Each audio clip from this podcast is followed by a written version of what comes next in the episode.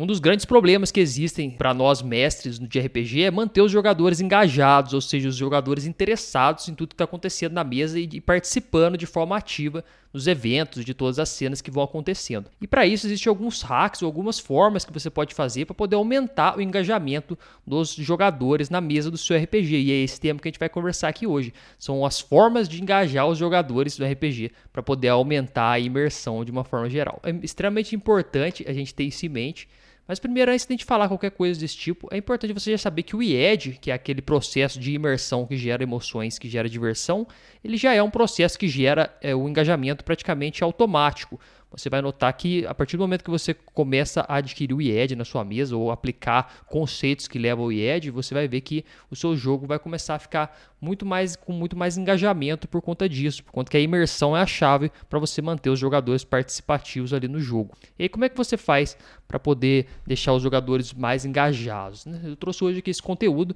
nessa forma dessa lista aqui para a gente poder ter esses recursos, para você ter esses recursos em mãos na hora que você for mestrar o seu RPG. E aí você já pode pô, ver que alguns jogadores estão dispersando, que alguns jogadores não estão tão envolvidos ali com a narrativa, você vai e começa então a aplicar algum desses conceitos aqui para você poder já tornar os seus jogadores um pouco mais engajados. Eu sou o Luiz Oliveira aqui do RPG Tips. Se você está ouvindo algum agregador que já tem avaliação, aí muitos estão aplicando, principalmente Spotify, o, Google, o iPhone também, o Apple Podcast também já está aplicando. Você pode fazer uma avaliação aí do podcast Mestre Teórico com algumas estrelas que ajuda bastante a divulgar o conteúdo. Mas vamos lá direto então para esse assunto aqui de como é que você faz para poder engajar os seus jogadores. Primeira coisa que você tem que ter sempre em mente para poder aumentar o engajamento é que você tem que começar o jogo logo, ou seja, você já tem que chegar e começar o jogo o mais rápido possível. Porque quanto mais tempo você demora para começar o jogo, mais são, maiores são as chances dos jogadores perderem o interesse naquele jogo. Porque e o que é o começar o jogo em si? É você realmente levar já para a narrativa, levar para a parte da história mesmo. Além de você ficar muito tempo, talvez, explicando o sistema, tempão, minutos ali, meia hora, 40 minutos explicando o sistema, ou se não passar um tempão ali falando de, de, de, explicando o cenário de uma forma geral, entregando um monte de papel, de props para o pessoal ler, tudo. Enquanto você vai fazendo isso, você pode ter problemas de os jogadores começarem a perder o interesse já no começo da mesa por conta disso. Então você tem que ficar muito atento nesse ponto e evitar que isso aconteça. A primeira dica aqui desse conteúdo é você já olhar e começar o jogo assim o mais rápido possível, com um começo de sessão bem impactante. Com isso você já garante que os jogadores vão ter muito mais engajamento na sua mesa. Lembrando que o foco é manter os jogadores engajados aqui com esse conteúdo. Então, tendo isso em mente que você tem que começar o jogo logo, colocar a história para andar logo ali, para os jogadores poderem ficar engajados na história, é extremamente importante você também ensinar coisas do jogo de acordo com o que o jogo já começou, para você não perder esse tempo antes da sessão explicando como é que você faz para poder fazer um teste para poder acertar um monstro, como é que faz para fazer um teste para poder escalar um muro, tudo isso aí que são mecânicas que vai explicando, ou senão do cenário, tem um deusão lá que está voltando, não sei o que. Você não precisa explicar isso no começo da sessão ou de forma que vai atrasar o seu jogo, porque isso vai diminuir bastante o engajamento ali na sua mesa. E lembrando que quanto você consegue os jogadores fiquem mais engajados, logicamente eles ficam mais imersos também, e aí você consegue melhores resultados ali no ponto de vista do IED. Então você tem que sempre começar o jogo e para isso, para você começar um jogo mais rápido, você tem que ensinar os jogadores, se for um sistema novo que eles estiverem aprendendo, ali na prática mesmo. Coloca a história para rodar e fala para os jogadores, vocês têm que fazer tal coisa aí, vocês fazem o que vocês quiserem e aí vocês veem o que, que faz e aí vira e continua. O Henrique passando aí. E aí, Henrique? Não sei se você ficou na live aí, mas nice demais, cara. Como é que você tá? Tranquilaço? Tá jogando ainda ou tá parado? Manda um salve aí no chat aí. E se ainda não acompanha meu podcast lá, para lembrar os velhos tempos de mesa, acompanha lá, no Mestre Teórico RPG. Então você tem, você tem que ensinar já para poder agilizar todo o processo. Essa é a segunda dica mais importante para você manter os jogadores totalmente engajados na sua mesa e não ter perigo de a atenção embora e com a atenção vai junto a imersão e aí você vai ter problemas no geral.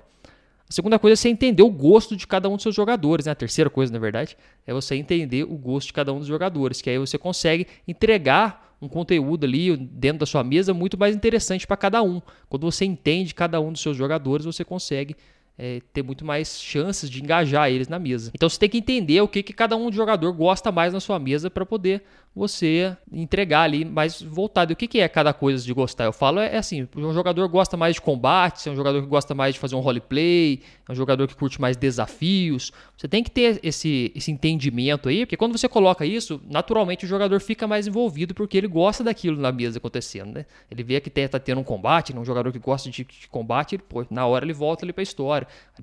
Enquanto tem um jogador que gosta de combate e outro que não gosta tanto, ele vai, você vai começando a perder a atenção dele porque ele já não é tão fã de combates. Aí você tem que passar para uma outra cena depois que é de roleplay. Aí você puxa a atenção daquele dali, você fica naquela, naquela balança, né? Mantendo a harmonia, joga para lá, joga para cá.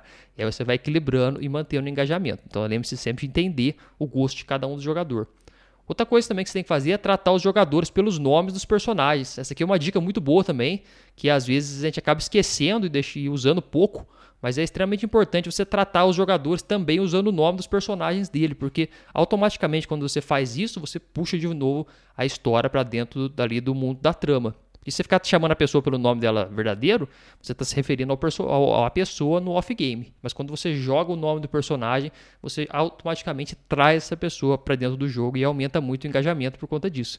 Então lembre-se de fazer isso. Quando você sentir que o jogo está um pouco perdendo ali o engajamento, os jogadores estão meio dispersos, você começa a chamar eles pelo nome do personagem. Então, fulano, aí você falar o nome do João, fala então, sei lá, o Kratos que, que o Kratos, o que, que você vai fazer, Kratos? O cara, pô, ele se identifica automaticamente com o personagem dele, e aí ele já começa a falar na voz ativa do personagem. Enquanto o jogador está falando na voz ativa do personagem, automaticamente ele está imerso na história, porque ele está ali participando, ele está fazendo todas aquelas ações. Então o cara fica ligado no que está acontecendo o tempo inteiro, porque ele está tá ali na ação ativa do personagem. Então é extremamente importante você usar isso também. Você pega e coloca os jogadores para poderem se sentirem nos papéis dos personagens mesmo, para manter eles bem engajados. Outra coisa também, essa aqui já é um conceito mais amplo e que é extremamente importante nós mestres acabamos esquecendo, alguns não usam isso, é a questão dos celulares e de notebooks durante a mesa do RPG. Claro que o RPG online hoje em dia é bem forte, né? Tem bastante espaço, então você acaba meio que meio sendo inviável você proibir a pessoa de usar notebook, porque a pessoa está jogando no notebook, né, ou no computador, ou no celular, não sei como é que é o jeito que você está jogando online mas basicamente está usando um desse. Mas quando eu falo usar o notebook e o celular, é com uma atividade paralela à mesa de RPG em si. E isso aí pode ser muito prejudicial para o engajamento, porque você vai estar tá concorrendo ali com grandes ícones do engajamento, né? Que vai ser difícil você concorrer como mestre, que é um TikTok da vida, por exemplo, um próprio Facebook, Instagram. E aí, se você tentar competir com essas mídias gigantescas de entretenimento, você vai ter grandes problemas aí para poder manter seus jogadores engajados. Então você tem que ficar de olho e sempre deixe, tentar evitar esse tipo de aparelhos eletrônicos na sua mesa, principalmente se for presencial. Então você evita ali celulares, notebooks. Se for jogar presencial, você pode até proibir. Fala, pessoal, durante o jogo aqui 4, 5 horas, deixa o celular aí no silencioso ou se coloca toque só para algumas ligações que você acha mais importante, porque aí você evita de acontecer do, do jogo ter problemas ali por conta disso. Então você tem que. Agora no online é meio difícil proibir. O cara tá usando o computador para poder jogar, né? Então você tem que meio que jogar no ar, pessoal. Vão evitar de olhar em outra tela, ficar olhando o celular aqui embaixo da mesa e tal, escondido porque isso aí tira muita atenção do jogo. E aí o online você depende um pouco mais da dedicação dos jogadores de realmente estar participando ali da mesa. Agora o presencial você tem um maior controle. Você olha, fala, pessoal, vamos, tá, se tem alguém mexendo no celular, você já consegue captar ali e já avisa. Agora no no, no, no, presencial, né? Agora no online não tem jeito, a pessoa, tipo, você tô, tô conversando com você aqui, jogando RPG com você, mas eu tô com um negócio na mão aqui, que é o meu óculos no caso, mas pode ser um celular, eu tô aqui mexendo aqui, falando, aham, ah, tá, entendi. Aquele aham, o cara que tá mexendo no celular distraidão, sabe? Tá, tá nem aí pra conversa. Ah, entendi. Não, tá beleza, bola de fogo nele então. Que, mas não, né? Tô falando com ele dos NPCs na vila. Ah, não, tá, então beleza. O cara perdeu totalmente o foco já da história e bagunçou tudo, então você tem que evitar de usar e no RPG Online parte dessa consciência de você falar para os jogadores, pessoal, evitar celular, evitar outras formas de distração durante o jogo, seja familiares, seja alguma coisa desse tipo que possam estar tá atrapalhando. Então você tem que estar tá sempre ligado nisso para evitar que o engajamento vá embora do, da sua mesa, beleza? Fique sempre de olho nisso que você vai conseguir manter o engajamento bem alto dos jogadores, proibindo esses ou evitando que os jogadores usem esses gadgets aí no geral eles roubam muita atenção do jogo e o RPG, lembrando, ele é uma atividade de entretenimento. O, D é diversão, mas diversão relacionada ao entretenimento, o D do IED. E se, e se você começar a competir pela diversão, pelo entretenimento com outras coisas, você pode ter um grande risco ali de perder, porque o RPG ele é um, ele é um, ele é um tipo de entretenimento de longo prazo. Então ele, ele entrega a diversão a longo prazo, ele não entrega aquela diversão instantânea que a gente está tão acostumado hoje em dia, que é principalmente vindo das mídias sociais, YouTube no geral, entretenimento, TikTok, essas coisas da vida. E, tipo, é uma diversão muito rápida. O RPG não, ele é uma diversão que se distribui ao longo do tempo. Então você tem que manter a atenção das pessoas por muito mais tempo. E se você arriscar competir essa atenção por outras mídias, você corre o risco de perder, porque a gente é ser humano ali básico, né? A gente não tem nenhum virtuoso da, da, do entretenimento. Imagino que você não seja, eu também não sou, porque a maioria das pessoas não são. Então, se você tentar competir com essas mídias, você pode ter grandes problemas. Então, fique atento a isso. Mais uma coisa que faz os jogadores muito engajados na mesa, essa dica que é extremamente importante e valiosa, é você colocar eles para poder narrar as coisas durante o jogo. Isso aqui é muito bom para poder manter os jogadores engajados, que é o que é, pega um pouco da questão da narrativa compartilhada, né, que é um conceito um pouco mais amplo, mas que a gente vai abordar aqui também no episódio próprio. Mas a narrativa, a narrativa quando você passa o papel narrativo para os jogadores, a agência narrativa para os jogadores, você faz com que eles obrigatoriamente fiquem mais engajados na história para as coisas fazer sentido ali, porque se o cara estiver meio distraído, meio não participando ativamente, ele acaba não entendendo o que está acontecendo e não consegue narrar coisas. Então, quando você joga essa responsabilidade narrativa um pouquinho, né, não pode ser muito, porque senão acaba bagunçando o papel do mestre no jogo. E aí eu acho que não fica muito legal, acaba atrapalhando a imersão se você bagunçar muito essa divisão ali, essa organização entre mestre e jogadores. Mas se você passa a, a característica narrativa algumas vezes para os jogadores, isso ajuda muito a eles voltarem voltarem para a mesa. E como é que você faz isso? É pedindo para eles descreverem o NPC, local, algum, como é que eles fazem as coisas. Isso aí é o, é o jeito que você passa a atribuição narrativa. Então vocês chegam no, numa taverna, além de você falar, tem um taverneiro lá, todo sujo, com a barba toda com os negócios grudadinhos assim, o cabelo todo gosmento. Além de você falar, aí você fala, fulano, você chega e você encontra uma pessoa que está tomando conta da taverna. Como que é essa pessoa? Você fala isso pro jogador. O jogador pode ficar até meio assim, né? Como é que é a pessoa? Não sei, você fala isso, que é o mestre, né? No primeiro momento ele pode pensar isso. Mas depois da primeira vez pode até desse choque, mas depois que você for é, internalizando isso na sua mesa, você vai ver que os jogadores vão começar a pensar nisso também. Aí eles contribuem. Você fala, ah, esse taverneiro ele é mais assim, assim, assado. Que aí ele fala, ele tem a voz ativa do personagem aqui ele tem a voz de narrador secundário aqui do, do jogador. Então o jogador ele sai um pouquinho do, do papel do personagem e ele vem para uma voz de um narrador onisciente aqui, só que sem atrapalhar o, a, a, imersão dele, porque é só, é só uma desconexão rápida e ele volta depois para o papel do personagem. Porque a imersão está muito relacionada ao, a quando o, o jogador está dentro do personagem. Né? Ele está fazendo ali o narrador personagem, que é narrar coisas que o personagem está vendo. Mas quando você coloca ele para poder narrar cenas gerais também, com um poder maior, você faz com que fica muito interessante também para poder atrair a atenção desses jogadores de volta para a mesa. Então você use bastante desse recurso quando você começar a acostumar seus jogadores, né? Você pode começar com pouco isso, porque é uma coisa meio chocante às vezes para os jogadores narrar coisas que eles ficam meio, ficam meio perdido o que vai ser. Mas tem sistemas que estimulam isso. Os sistemas do Dungeon, o Dungeon World, por exemplo, dependendo do, do resultado nos dados, que, que cai o jogador narra como é que aconteceu aquela cena. Então, o sistema já ajuda a trabalhar isso. Agora, outros sistemas diferentes, tipo um D&D da vida, não tem muito isso. Então, você tem que colocar por fora esse sistema. Aí você começa a trabalhar isso, fica pensando, pô, o jogador chega no local, além de você falar o local toda vez, você descreve toda vez aquilo, você, pô, você chegar no local, como é que, fulano, como é que você acha que é esse local aqui? Como é que você percebe? Aí você pode usar a dica anterior, né, de chamar pelo nome. Você fala o nome do personagem, que é o Kratos aqui no nosso exemplo. Falou Kratos, como é que você vê o local? Aí o jogador fala, fica meio com dúvida nas primeiras primeiras vezes, mas depois ele vai entender que quando você fala isso, você está dando a liberdade criativa para o jogador criar aquele ambiente naquele momento. Isso aí é muito interessante porque você começa a trabalhar uma outra parte dos personagens, você começa a trabalhar uma parte que, dos jogadores, no caso, que você além dele só descrever ele, ele reagir ao mundo, ele também está criando ativamente o mundo. Isso aí é bem interessante quando você usa. Então você lembrar de colocar isso, passar um pouco da atribuição narrativa em alguns momentos, é um recurso extremamente importante para você engajar os jogadores na sua mesa. E para você também conseguir manter o engajamento sempre, você tem que colocar oportunidades para todos os personagens brilharem, porque isso aí é extremamente relevante para você manter os jogadores interessados e engajados ali na, na, sua mesa, porque se você ficar colocando ali focando só em um jogador ou um personagem, o, automaticamente os outros vão começar a perder o interesse, porque os, o brilho, assim, aquelas cenas icônicas, não, nunca tem oportunidade pro personagem deles. E aí é muito ruim porque você vai perdendo a atenção daqueles jogadores. E lembra que o RPG é um jogo ali, que você no papel de mestre está jogando um jogo secundário ali. Tem o jogo de RPG, Mas se você ainda não percebeu isso, você como mestre, você tem um jogo secundário rodando ali também, que é o jogo da atenção. Você manter a atenção dos jogadores dentro do RPG. Isso aí é um jogo só seu, que muitas vezes, claro que depende se o jogador tiver mais predisposto a participar, é, fica mais fácil essa parte, mas no geral é, é mais seu, você tem que ter esse jogo de cintura,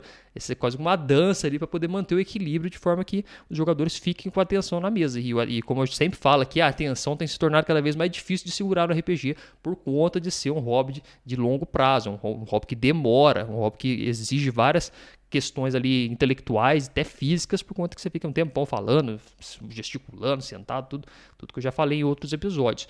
Então você tem que pensar bem isso para você criar oportunidades para todo mundo brilhar, porque você, quando você coloca essa oportunidade, vamos supor que você tem um jogador, um personagem lá que ele é bom de briga, tem outro personagem que é o ladino lá que é bom de abrir fechadura e tem o outro que é o clérigo que é bom de curar as coisas, DDzão clássico. Aí você vai ficar toda hora colocando só combate de porradaria, o que, que vai acontecer? Só o jogador com beirão lá que dá muito dano vai ficar estalando na sessão, dando um monte de dano, não sei o quê. Aí, às vezes, tá que o Ladino dá dano pra caramba no D&D, mas vamos supor que a, que a build não é de, de Ladino de dano. É uma build lá focada em, em, em roubar as coisas, pick lock e tal. Aí você vai, vai, começar a colocar só combate lá, os caras vão começar a ficar putos, porque não vai ter a chance deles usar aquelas habilidades dele, e só o jogador que dá muito dano vai ficar ali tendo momentos de ápice na campanha. Isso é muito ruim, os outros vão perder interesse. Então, pô, você coloca um combate, que o jogador combeiro dá muito dano, beleza, ele sentiu isso. Aí você já vai para um outro, que é uma cena onde, mesmo que o cara tenha muita força, ele não vai conseguir arrombar uma porta na pesada. Então aí entra o ladino com as suas técnicas para abrir aquela porta.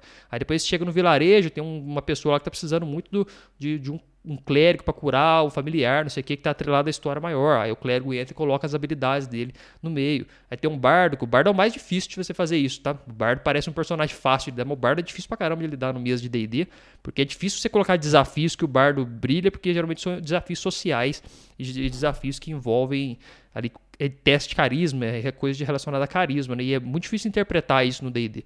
Então você tem que fazer todo o roleplay ali do local, acaba ficando mais difícil, mas aí o que acontece? Por ser mais difícil, a galera costuma deixar para lá e esquecer de colocar. E aí o que acontece? Os jogadores que vão para essa linha, que criam personagens nessa linha, começam a ficar mais frustrados logo perdem o engajamento na mesa por conta disso. Então você tem que ficar bem esperto quanto a isso para poder não ter esse problema, beleza? Sempre coloca oportunidades.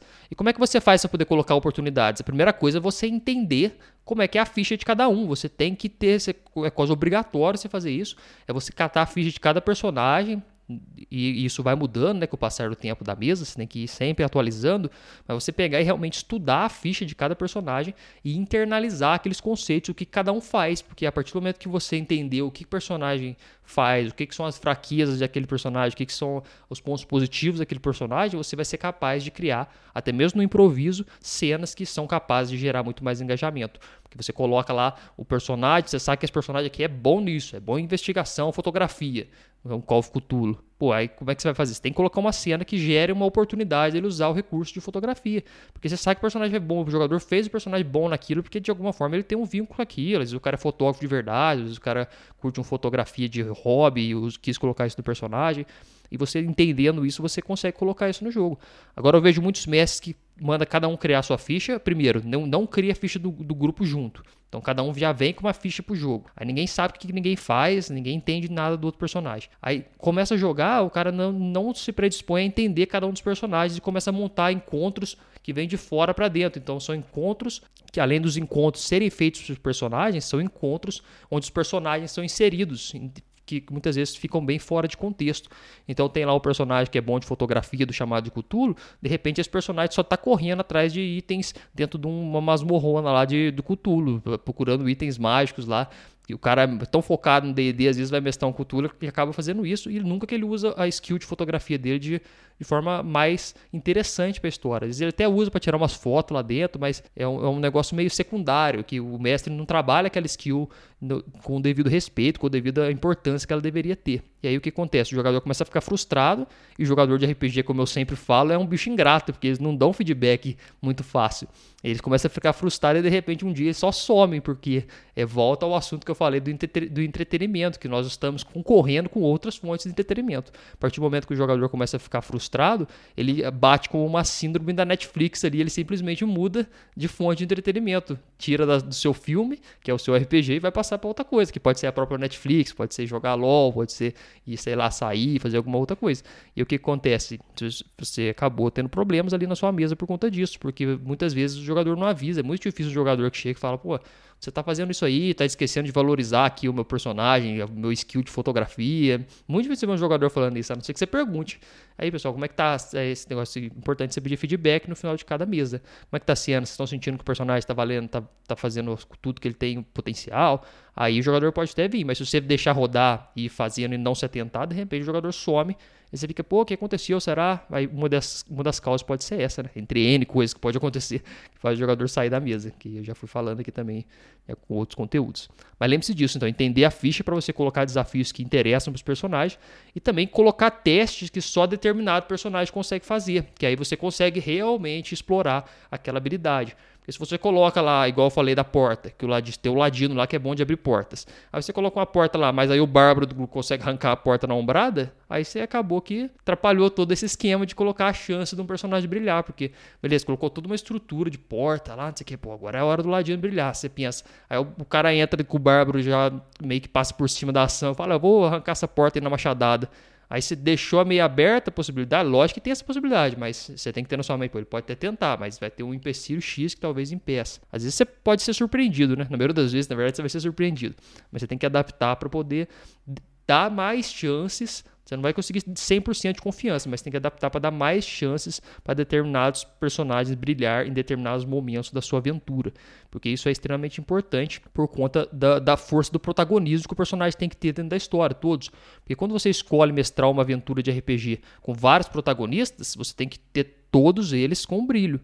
Porque eu tenho uma outra abordagem de RPG, né? Que aí já é um pouco mais avançado. Vou comentar aqui, mas Talvez é bem fora da caixinha, digamos assim. Que é você escolher um dos personagens do grupo e esse personagem ser o protagonista.